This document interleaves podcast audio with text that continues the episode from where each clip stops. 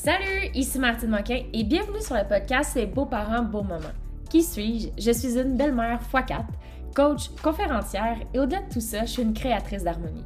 Je suis une experte en famille recomposée et je suis ici pour t'inspirer, te guider et surtout te donner les ressources nécessaires dans la construction et la fondation d'une famille recomposée, unie et harmonieuse. Ici, c'est parfait pour trouver les ressources et le support dont tu as besoin. Ici, tu pourras créer ton rôle selon tes désirs, sans jugement, car tout est possible. Ensemble, changeons le monde de la coparentalité un pas à la fois et ça commence par toi. Beaucoup de bonheur à toi et bon épisode. Hello, hello, j'espère que tu vas bien. Donc aujourd'hui, on jase poser ses limites. Mes clientes me demandent souvent euh, Hey Martine, comment je fais pour poser mes, limites dans, dans les familles recomposées, parce que je me sens pas toujours respectée, puis j'ai de la misère moi-même à me respecter face aux autres. Fait que moi, ce que j'ai envie de te donner ici comme prise de conscience, c'est premièrement, avant de demander aux autres de respecter tes limites, tu dois toi-même être capable de respecter tes limites. Qu'est-ce que je veux dire par là? C'est que, par exemple, euh, ton conjoint euh, peut pas aller porter les enfants à la danse, puis toi, tu avais prévu un souper de filles ou un souper de gars il demande euh, Hey chérie, est-ce que tu pourrais aller porter les enfants au cours de danse? Euh, Parce que moi, je pourrais pas aller les reconduire, tu sais.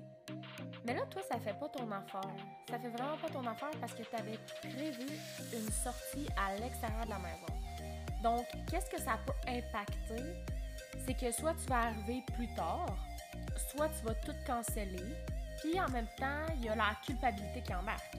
On va s'entendre parce que la culpabilité embarque parce que ton chum t'a demandé quelque chose parce que lui peut pas y aller. Tu sais? Là, la culpabilité de se dire Ah, ben là, mon chum pourra pas être là, je veux l'aider. La culpabilité de se dire Ah, ben là, la petite pourra pas aller à son cours de danse. Puis là, il y a aussi la culpabilité de te dire Ok, mais je vais être en retard à mon souper de filles, puis ils vont me dire encore la même chose. Fait que, tu sais, respecter ses limites et demander à ce qu'ils soient respectés commence d'abord par toi-même respecter tes limites. Donc, si je reviens à mon exemple de respecter nos limites, si ça ne t'intéresse pas d'aller porter la petite au cours de danse, alors, qu'est-ce qu'il faut que tu te dises? OK, moi, ça me tente pas d'aller porter la petite au cours de danse. Euh, ça me tente pas d'être en retard. J'ai vraiment envie de profiter de ma soirée de filles. Fait que tu vas dire à ton conjoint, malheureusement, chérie, pour moi, c'est pas possible. J'ai déjà quelque chose d'organisé. Donc, il va falloir que tu te débrouilles autrement ça se peut que ça le frippe. Tu sais, ça se peut qu'il se sente pas bien par rapport à ça parce que tu dis non, puis tu veux pas l'aider, puis tout ça. Mais tu on va se le dire, en disant non pour dire oui à quelqu'un d'autre, c'est carrément de pas se respecter. C'est pas de respecter sa valeur? Parce que si tu respecterais vraiment ta valeur et ton besoin, parce que si tu ne veux pas arriver en retard, c'est parce que tu as le besoin d'aller avec tes amis, right? Mais si tu respectes pas ce besoin-là, qui est totalement anodin dans le sens que, tu sais, c'est une, une story parmi plusieurs dans une famille recomposée, OK? Mais si tu dis toujours oui aux autres et que tu te dis toujours non à toi, à un moment donné, tu vas juste exploser, OK?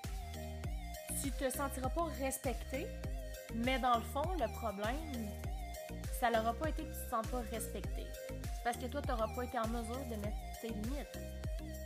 Fait que dans chaque situation, tu dois te demander sont où mes limites là-dedans? Sont mes limites? Où est-ce que moi, qu'est-ce que je suis prête à faire pour me respecter? Puis c'est correct. Tu sais, de poser ses limites puis de se dire OK, euh, non, je m'excuse, mon chéri, euh, je pourrais pas aller porter les enfants ce soir au cours de danse. J'avais déjà prévu quelque chose, je vais te demander de t'organiser. Qu'est-ce que ça va faire? Tu risques de te sentir coupable, un peu comme je disais tantôt. Mais tu vas respecter ton besoin. ça va peut-être te faire du bien d'aller avec tes amis aussi, tu sais.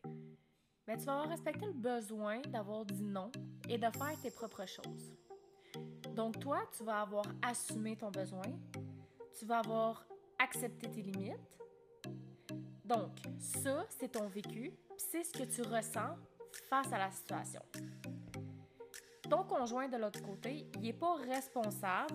Tu sais, si tu me dis que tu sais pas poser tes limites et que je reprends le même exemple puis que je te dis, euh, que ton chum t'a dit, tu sais, va porter les enfants au cours de danse et que tu lui dis oui, mais que dans le fond, tu voulais dire non, ben ton conjoint, il est pas responsable de ça. Fait que par accumulation de situations, tu pourras pas péter un plomb puis dire euh, Ouais, ben là, tu m'écoutes jamais, blablabla, bla, bla, ça c'est de ta faute si je parle aussi avec mes amis, puis non, ça sera pas de sa faute.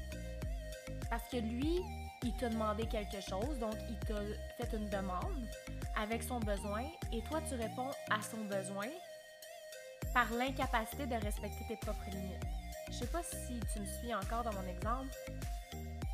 Donc, si je, reviens à toi, si tu dis non, ton besoin c'est d'aller avec tes amis et tu as respecté ta limite. Par contre, ça se peut que ça fasse pas l'affaire de ton conjoint, c'est correct. Mais t'es pas responsable de la façon qu'il vit la situation. Parce que des fois, dans la vie, ça peut arriver que malheureusement, la tête elle pas au cours danse parce que le père finit plus tard, que la mère elle habite dans une autre ville, puis que le beau-parent peut pas dépanner. C'est des choses de la vie.